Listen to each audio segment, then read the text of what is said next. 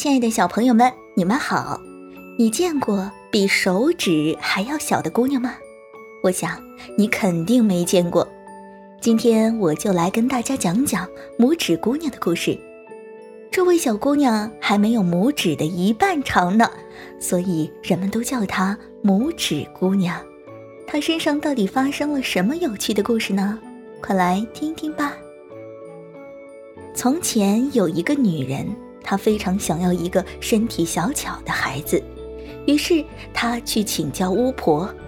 巫婆说：“这很简单，你把这颗大麦粒儿住到花盆里，不久你的愿望就能实现了。”这个女人照办了，果然，花盆里长出了一朵大红花，正中央的花蕊上坐着一位娇小的姑娘。她长得白白嫩嫩的，很可爱。因为她还没有大拇指的一半长，所以大家都叫她拇指姑娘。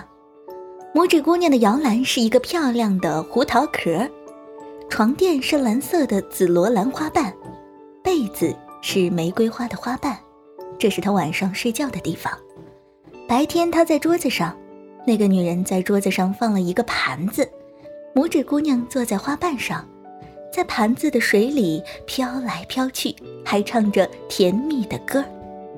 一天晚上，拇指姑娘在她的摇篮里睡得正香，一只又大又丑的癞蛤蟆跳到了桌子上。癞蛤蟆心想：“这个姑娘真漂亮，可以给我儿子做媳妇儿。”于是，他背起拇指姑娘的摇篮，跳到了花园里的小溪边。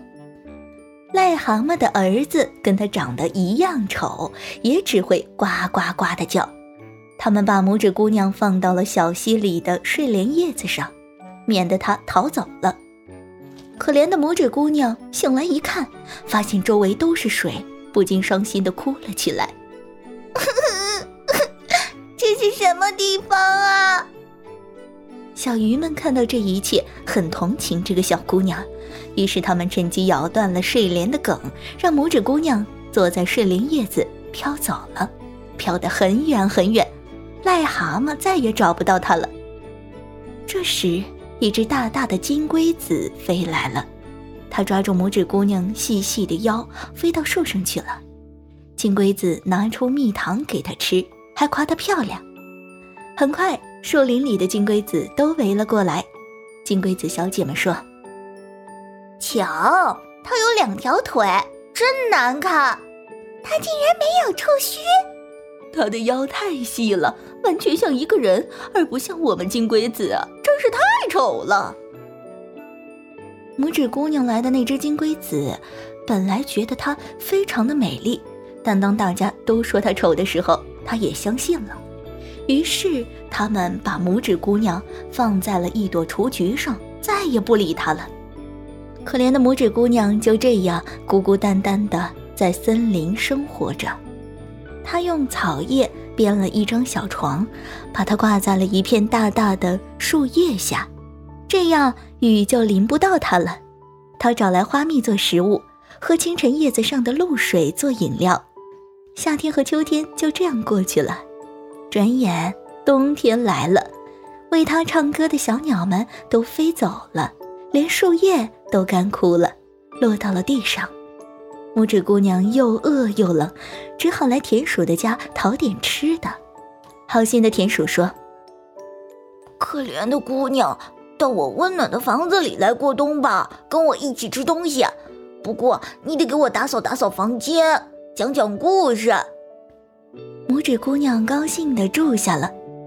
过了几天。一位富有的鼹鼠来田鼠家做客，他不禁爱上了美丽的拇指姑娘，于是他挖了一条长长的地道，通到田鼠的家里，方便他经常过来。田鼠很高兴地对拇指姑娘说：“嫁给鼹鼠，你一定会幸福的。他的房子比我的要大二十倍呢。”可是拇指姑娘一点儿也不喜欢鼹鼠。一天，鼹鼠告诉他，地道里有一只冻死的小鸟。拇指姑娘过去一看，发现是一只燕子。他很伤心，因为这些鸟儿以前经常唱歌给他听呢。于是，拇指姑娘用干草编了一张厚厚的毯子，盖在了燕子身上。很快，燕子醒了，原来它只是被冻晕了。很快，春天来了，温暖的阳光照射着大地。再见了，善良的姑娘！滴哩滴哩，燕子唱着歌飞走了。拇指姑娘很难过，因为田鼠不让她走到温暖的阳光中去。这个夏天，你非得把你的嫁衣做好。田鼠说：“因为讨厌的鼹鼠已经向他求婚了。”鼹鼠请了四只蜘蛛，日以继夜地为他纺纱。秋天来了，拇指姑娘的嫁衣也都准备好了。一个月后你就要结婚了，田鼠对她说。可是拇指姑娘哭了起来，说她不想跟那位讨厌的鼹鼠结婚。田鼠说：“嗯，胡说！你不要这么固执，不然我用白白的牙齿咬你。他多么富有啊！”就算是王后，也没有那么多黑天鹅绒袍子。她的厨房和储藏室里堆满了东西呀！你能找到这么一个好的丈夫，应该感谢上帝。很快，婚礼就要举行了，拇指姑娘就要跟讨厌的鼹鼠生活在一起了。在那深深的地下，永远看不到阳光，因为鼹鼠不喜欢阳光。可怜的拇指姑娘不得不向太阳告别。再见吧，光明的太阳。她抱住一朵小红花，说：“再见吧，花儿。如果你看见那只小燕子，请代我向它问好。”滴哩滴哩。这时，她的头顶上传来一个声音，原来正是被她救活的那只燕子。她告诉燕子。我不想嫁给那讨厌的鼹鼠，不想永远的住在地下，看不到阳光。说着，他伤心的哭了起来。燕子说：“寒冷的冬天马上就要来了，我要飞走了，你跟我一起走吧，离开那丑恶的鼹鼠，飞往那温暖的国度，那里阳光更明媚，永远开着美丽的花朵。你跟我走吧，我亲爱的姑娘。”于是，燕子背着拇指姑娘飞走了。他们飞过高山，飞过大海，来到了温暖的国度。这里阳光更明媚，到处是绿树和鲜花，真是美丽极了。燕子把拇指姑娘放在一朵最美的白色鲜花上。让人惊奇的是，那朵花的中央正坐着一位小小的王子，他头上戴着漂亮的金冠。背上长着亮晶晶的翅膀，皮肤像玻璃一样白皙。哦，天哪，她太美了！拇指姑娘喃喃自语。王子看到拇指姑娘，非常高兴。她可是他见过的最美丽的姑娘啊！王子取下金冠，戴到了拇指姑娘的头上，问道：“美丽的姑娘，你愿意嫁给我吗？”拇指姑娘高兴地说：“ 我愿意。”这时，每朵花里都走出一位小小的天使，每人送给拇指姑娘一件礼物，其中最好的礼物是一对亮晶晶的翅膀。